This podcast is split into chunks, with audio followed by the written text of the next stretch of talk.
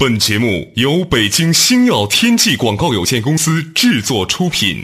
山海如此多娇，引无数英雄竞折腰。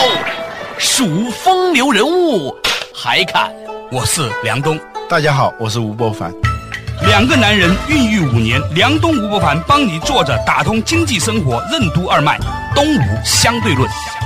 好戏马上开场。作者打通经济生活任督二脉，大家好，欢迎收听《东吴相对论》，我是梁东，对面的依然是二十一世纪商业评论主编吴伯凡。不凡，我们较早之前提到的一个话题啊，就是说呢，这个曾文正、曾公啊，曾国藩先生呢，之所以一生能够勤谨。恒啊，勤奋、谨慎、恒定、恒长啊，专注的做事情。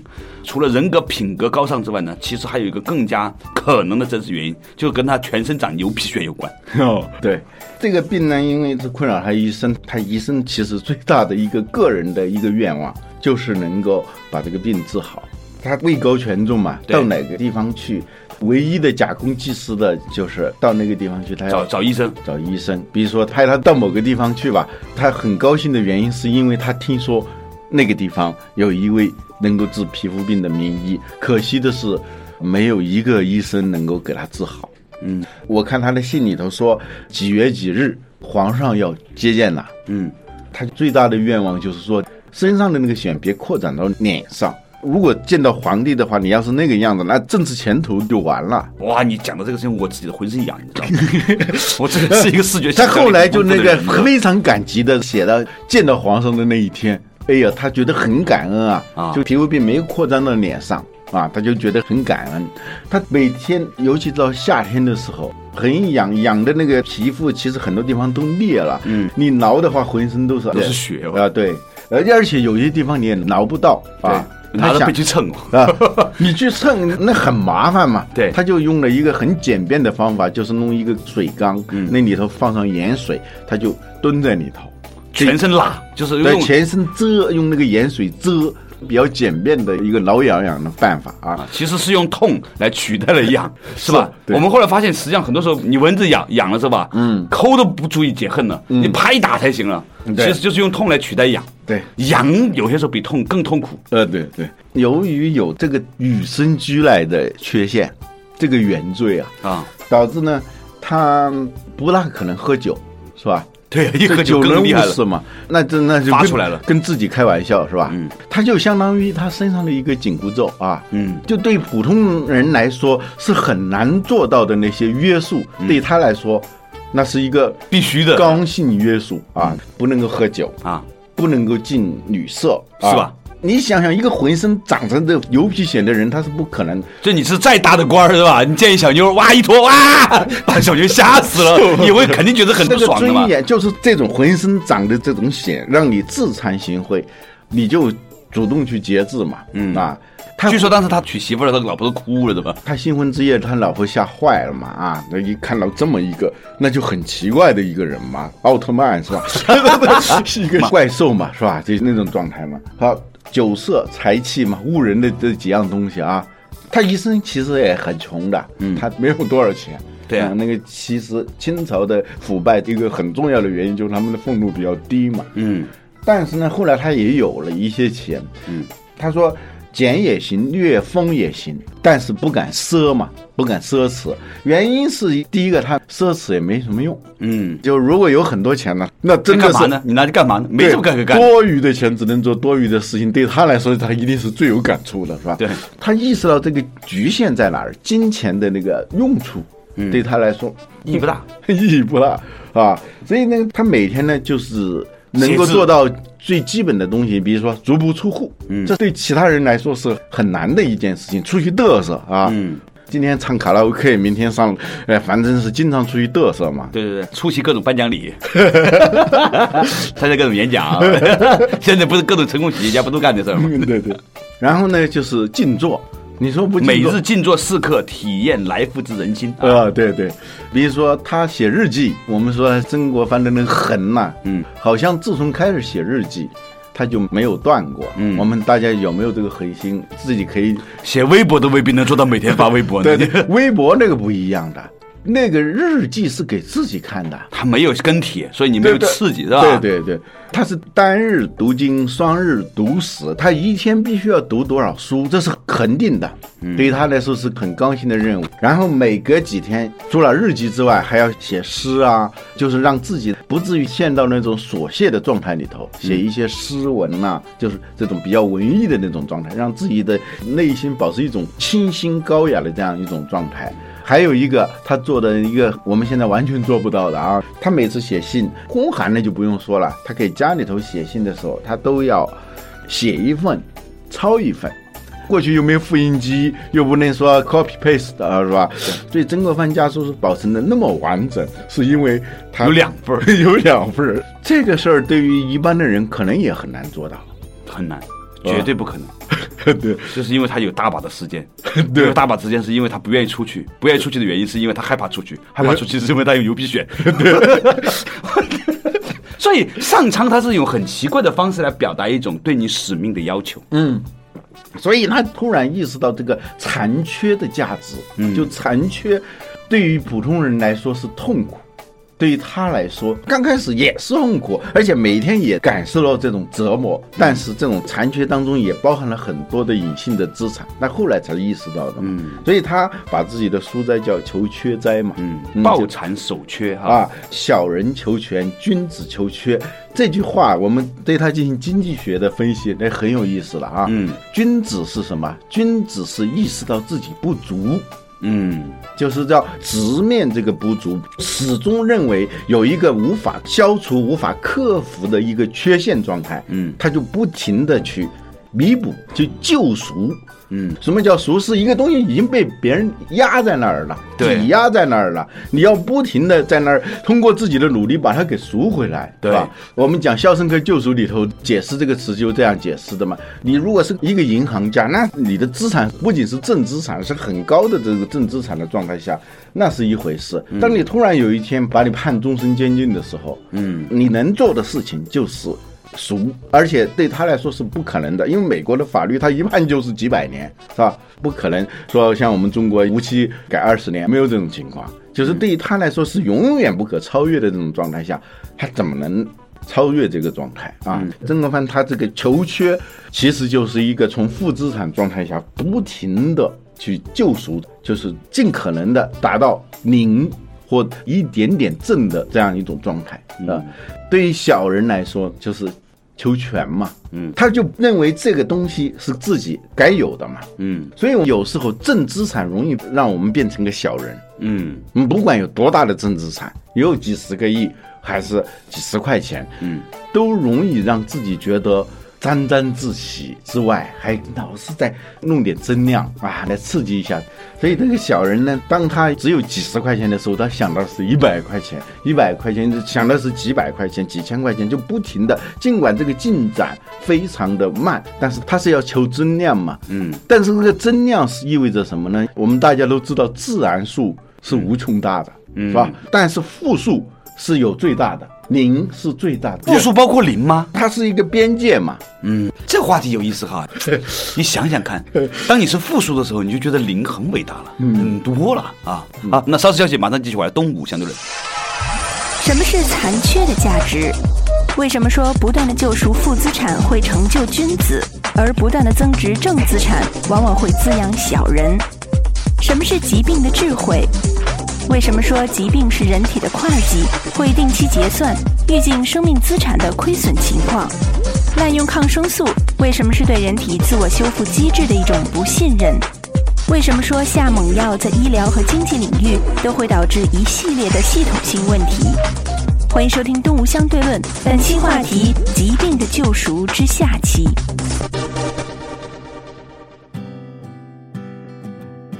做打通经济生活任督二脉，大家好，欢迎继续回来。东吴相对论，刚才的老吴呢讲到一个话题啊，嗯，就是零是最大的负数。虽然从严格意义上来说，零不是负数，但是呢，它是比最大的负数稍大一点点的。是换句话来说，当你是负数状态的，它可以达到一个极限。对但是如果正数的时候是没有极限的，对，这就是救赎和非救赎之间的差别就在这里头。嗯，所以呢，从这个话题就想起来，现在很多人呢担心啊，中国经济呢陷入通缩啊。其实从另外一个更高的角度来看，泱泱大国啊，有的时候呢在经济上呢出现一些这样调整，我认为未尝不是一件好事。所以以前我们谈到有一本书叫做《疾病身体的智慧》嘛，对那说疾病呢是一个身体的自我调节的状态，尤其是小孩发烧，嗯动不动就用那个退烧药是很糟糕的。嗯滥用抗生素，嗯，我跟一个叫波子哥的人，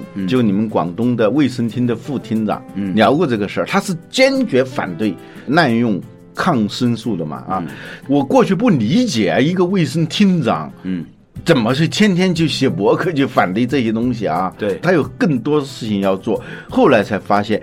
抗生素本来是一种药啊，而且非常有效。刚开始的时候，对，就所谓各种庆大、各种先锋、各种青霉素嘛。啊，对对，比如说盘林西林这个青霉素出来的时候，真的是很有效啊，就能救人一命啊。嗯，康熙大帝能够执政六十年啊，其中他最应该感谢的就是盘林西林的发明，正好是那个时候。他在塞外领军打仗的时候，一下子就得了这个疟疾。呃，这边的太子因为憋了好多年都没有继位嘛，听说老爸得了这个病，因为这个正常情况是活不过来的，已经开始准备龙袍了啊。但是呢，他在那个地方碰到两个传教士啊，从西方来的传教士，身上就带了这个药啊，一下子就好了。青霉素这种药的出现，的确的确救了很多人的命。后来以此就产生了各种抗生素，它导致了一个就是滥用啊，就是但凡有一点病，就用这个东西。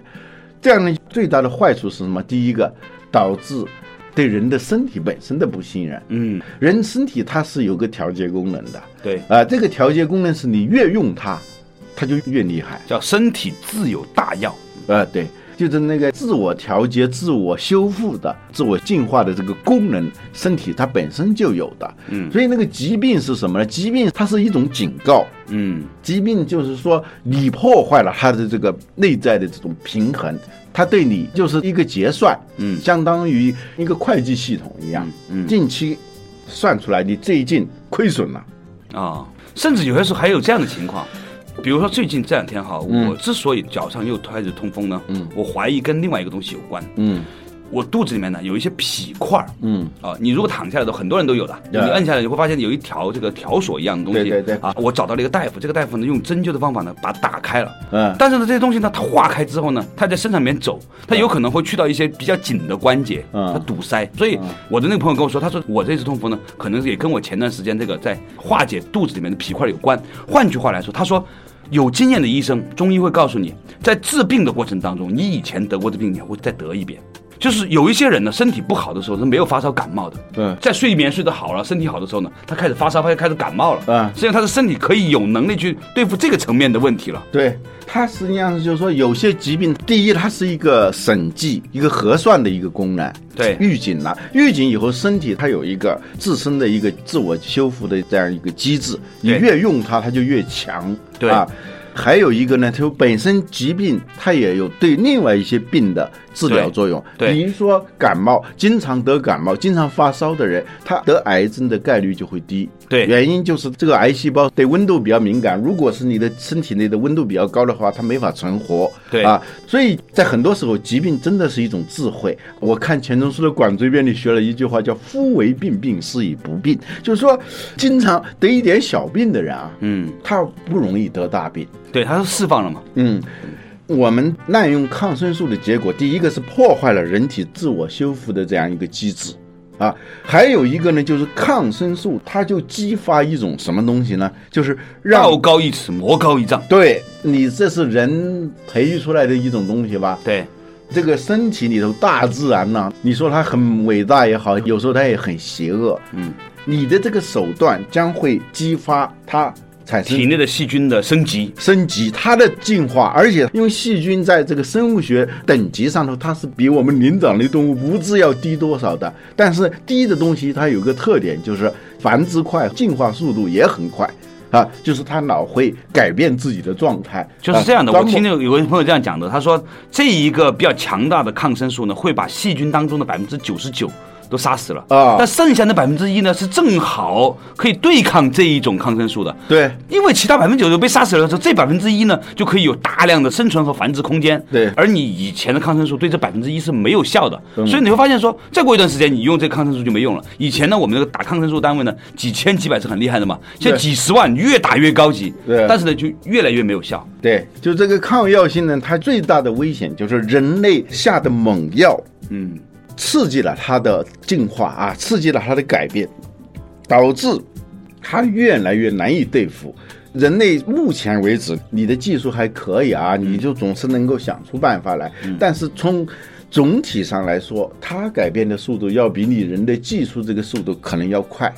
有一天你赶不上的时候，对那那就完了。所以以前呢，我们听说的什么什么一尺一丈什么的，嗯其实是道高一尺，魔高一丈，从来没有听说魔高一尺，道高一丈，没有。对，所以在最后呢，你想想这个竞争的结果，嗯，你是处于一种不公平竞争的状态。就我们人类跟细菌的这种破坏性因素的竞争，处于一种不公平竞争的状态是必败的。啊，所以这个灾难性的后果很可怕的。嗯，这是疾病的问题。我觉得在经济领域里头也会出现这种情况。对就是当你爱用药的时候，嗯你就会越来越爱用药，嗯，而且呢，到时候当你不爱用药的时候，你被迫还得用药，就是由于你的猛药下多了以后，导致了一系列的系统性问题，嗯。啊，很多的问题就是由于你的刺激而造成的，嗯。啊，比如说别的我们不讲，我们只讲一个行业的一个话题，嗯。就家电业。我们都知道，前些年为了刺激家电市场这个消费啊，嗯，就用了一些据说很有效的方法，嗯。比如说以旧换新，嗯，这个家电下乡。以呃家电下乡，它这个东西呢听起来是对的。以旧换新的意思是什么？因为家电是耐用消费品，嗯本来可以用十年的。我们家的洗衣机你知道用了多少年？现在已经十三年了，还是好的，搞得我们都很郁闷，你知道吗？太讨厌了，你这个 太讨厌。不，它也很丑了嘛，已经哈。但是你换好像又很不道德。占地方又很大哈。但是那个以旧换新呢，它是刺激了这个消费啊！你现在还没换，你就把它给淘汰了，这样呢，这个增量市场的需求好像就增加了。家电下乡，过去农民不买家电的，你因为他不买菜，他到菜园子里头那就是个冰箱嘛。对，结果你通过这种营销手段，哎通过降价，通过各种方法、各种刺激方法，哎，让农民都去买了这个家电，这一下子市场增加了。让农民自己还在从冰箱里拿菜哦，太可笑了。现在早上把菜摘下来，然后第二天从冰箱里拿去吃，你故意让冰箱里面有点东西是吧？对啊，好多农民买了冰箱以后，觉得没什么用，当碗柜用嘛，啊，然后买了洗衣机以后用来洗红薯嘛，是吧？就像很多人家里面买了一个跑步机，后来发现拿来晾袜子是一样的。我见到无数人家里面那个跑步机上面晾着袜子和内裤 啊！稍事休息，马上继续回来东吴相对论。为什么说以旧换新、家电下乡等导致家电市场需求大涨的激励措施，透支了未来的市场存量？什么是场景性真理？为什么说真理往往是无用的奢侈品？另一，为什么是经济体培育自身免疫力的一种智慧？为什么说把挣快钱下猛药当做忍受残缺、阵痛的替代品，将会导致更大的损失？欢迎继续收听《东吴相对论》，本期话题：疾病的救赎之下期。作者打通经济生活任督二脉，大家好，欢迎继续回来的东吴相对论。刚才那个吴伯凡讲的一个事情啊，就是说呢，家电下乡啊，家电下乡呢 下去了之后呢，农民发现那个冰箱里面也没有必要放什么菜，于是呢就拿放了碗筷，变成了一个装碗机冰箱。呃，对，你就发现一下子需求增加了啊。家电厂商呢也觉得很好，因为前两年由于家电下乡以旧换新，导致百分之二十的增长率。你想想，那可不是互联网市场，不是 IT 啊。传统市场有百分之二十的增长，对他们来说是一个天文数字啊，啊、因为这个市场太久了，你知道吗？老树发新芽，突然来一个百分之二十的增长，呃，这些厂商发现产能不够了，嗯，怎么办？新建好几个生产基地，嗯这儿不够，珠三角不够，挪到内地中西部去，建，一下子建好几个生产基地，还有点供不应求，恨不得再建。这个时候，你知道这个市场因为是被猛药刺激的嘛，它是个短期现象。啊，所以完了之后，哦，最近就出现了很多问题了，嗯，产能过剩。后来这个需求已经没有了，它已经到了尽头了嘛。嗯还加上房地产，那不然买房子的时候也就不会买家电了，等等原因，一下子需求就猛跌。嗯，因为你就坏心，你是要透支未来的市场存量了。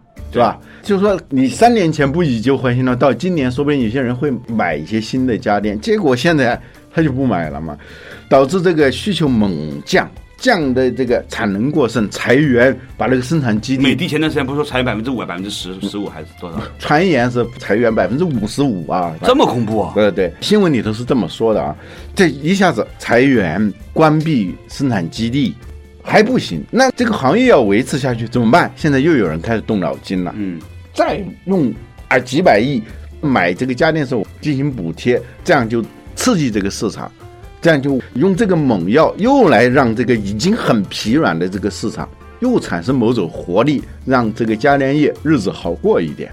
这跟我们说的这种下猛药的思维是一样的。事实上，以前当你感到需求已经不足的时候，是你需要进行调整的时候，你那个时候就应该把你的那些厂就要开始关掉，不要去招那么多人了。或者你与其把那些钱去补贴市场，不如去进行研发一些新的产品出来。哎，话是这么说，你知道吗？人们呐，嗯都是呢短期的，实在不行的，没办法的啊。比如说，当我痛的真的厉害的时候，我就真的是说，用针刺最痛的那个点，啊就痛风的时候啊，嗯，用针刺最痛的那个点，用更大的痛，一下子让你觉得以前的痛没有那么痛了，嗯就你会有一段时间没有那么强烈的感觉。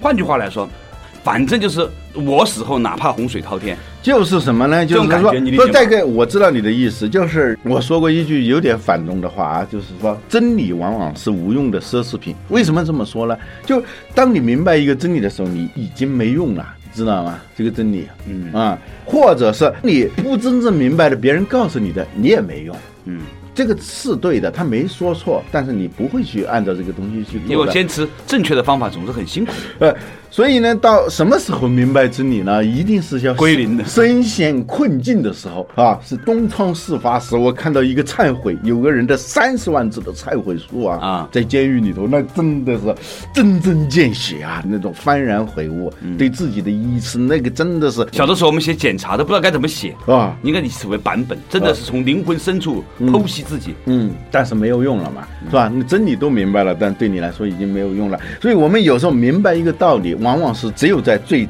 糟糕的情况，就事态无可挽回的情况下明白了，这叫场景性的真理，场景性的知识。你不进入这个场景，你是根本不可能真正去体认那个真理的啊。